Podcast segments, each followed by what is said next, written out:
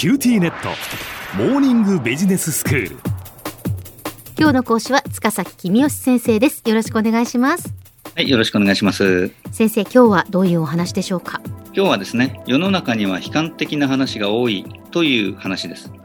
情報を発信する人、ニュースなどで伝える人、それにコメントする評論家、政府を批判したい野党、不安を商売に活用したい人、などがそれぞれの立場で悲観的な情報を発信するからです。はいそうした人々のせいで我々が見聞きする話は実際よりも悲観的なものが多いのでその分を割り引いて理解する必要があるというわけですね。うんまあ、私はあこれを悲観バイアスがかかっていると呼んでいます。はい例えば円高になったとしますね。ええ輸出している企業は円高だと決算が苦しくなるので円高で苦しいです。社員は今年のボーナスを諦めてください。政府は輸出企業のご支援をお願いします。といった具合に大きな声を出すわけですね。うん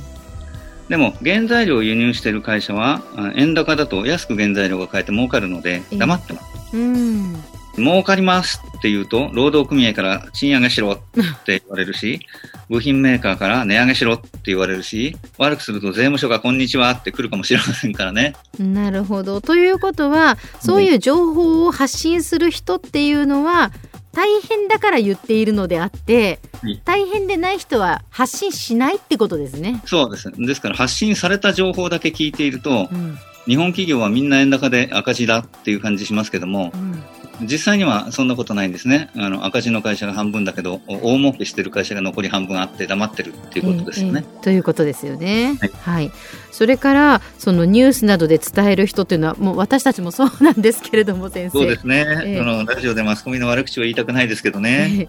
でもこれはねマスコミが悪いんではなくて悪いニュースを伝えた方が聞いてる人が喜んで聴取率っていうんですかが上がるんですよね。なので、まあ、まあマスコミさんが悪いニュースを優先的に伝えたがるっていうのもわからなくはないです。うん。まああ、それだけじゃなくてマスコミさんの中にも発信された情報源は取材に行きやすいですよね。ええええ。輸出企業に取材に行って、お宅円高で苦しいんですってって言うと、たくさん喋ってくれますけども、うん輸入企業に取材に行って、お宅実は儲かってるんでしょって取材に行っても、えノーコメントですとか言って追い返されたりするわけですよね。うん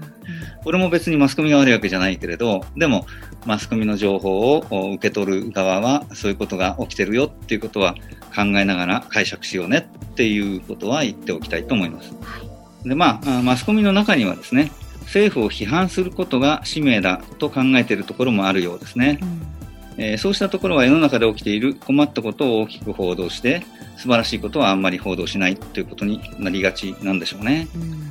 まあ私としては、マスコミっていうのは政府を監視するのが仕事で、まあ批判するところはしてもいいけども、評価するところはちゃんと評価して公平にやってほしいなとは思ってますけどね。うん、そうですね。まあ、ねこのあたりはそのニュースを伝える側にいるものとしてはこう耳が痛い話と言いますか まあ確かにそうなんだよなと思う部分ではあります。それから先生その評論家もやはり悲観的な話をするんでしょうか？そうですね。評論家としてうん喋るときに、心配なことはありませんというよりも、こんな困ったことが起きていて、こんなリスクもありますから、しっかり備えなければという方が得なんですよね。まあ、一つにはその方が賢そうに見えますし、もう一つにはその方が話が面白いので、人々が面白がって話を聞いてくれますからね。悲観論を述べるのであれば、いろんな面白い話ができるわけです。例えば経済に関して言うと、アメリカでこういう問題が起こり、中国でこういう問題が起こり、国内でこういう問題がお起こるでしょうから、日本の経済は悲惨なことになります。というような話ができるわけですが、あ、うん楽観論だと、アメリカでも中国でも国内でも特に何も起きないでしょう。というだけで終わっちゃうんですね。はい。なので、えー面白い話をしたいと思ったら、評論家は悲観的な話をするに限るということなんですね。はあ、なるほど。それから先生野党もそうということですか？まあ、野党はですね、ええあの政府を批判するのがあ大事な仕事の一つですから、政府に都合の悪い話をするのは、まあ、それはわかりますよね。うんただ、まあ、野党に関しては、情報の受け手側で、まあ、野党っていうのはそういうところだよねって分かった上で情報を受け取っているので、他の発信者の発信に比べると、野党の発信が問題となることはあんまりないのかもしれませんけどね。先生そして不安を商売に活用したい人もやはり悲観的な話をするっていうことなんですね。そうですね。災難が起こりそうです。災難を避けるために壺と印鑑を買いましょうっていうような人がいるようですね。えー、でより一般的なケースとしては若い人は将来年金がもらえないんですから投資で増やして自分で老後のためのお金を作らなければいけませんっていう前置きで投資商品を売りつけようとする人なんかがいたりするかもしれませんね。うん、このように世の中には悲観的な情報が優先的に流れてくるメカニズムが備わっているんですね。ですから私たちは知らない間に世の中をサングラスを通して眺めていて世の中って暗いんだなと感じてしまっているわけですね。ですからサングラスをかけているっていうことに気づくことが大事で、それさえ気づけば、サングラスを外したら、外の世の中はどのぐらい明るく見えるんだろうっていうことを考える習慣をつけることができるわけですね。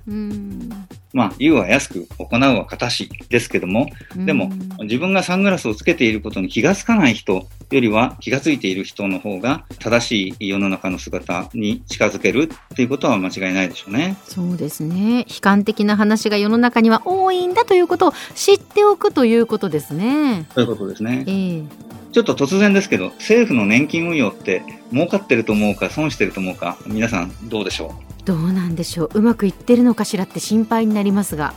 政府が年金運用で儲かった時は小さく報道され、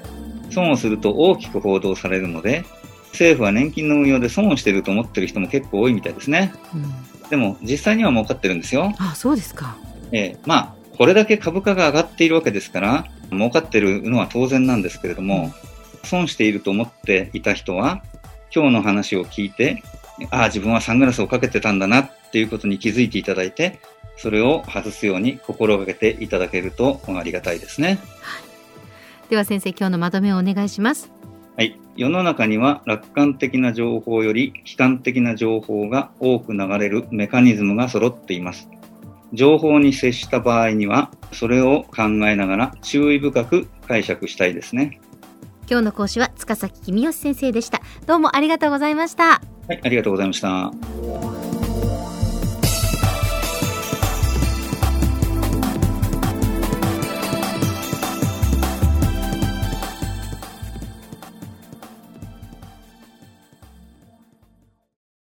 QTnet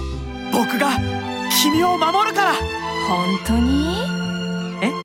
コンピューターウイルスやフィッシング詐欺からは？え？守ってくれないの？ BBIQ なら全部守ってくれるのに。セキュリティ5台まで無料。光インターネットの BBIQ。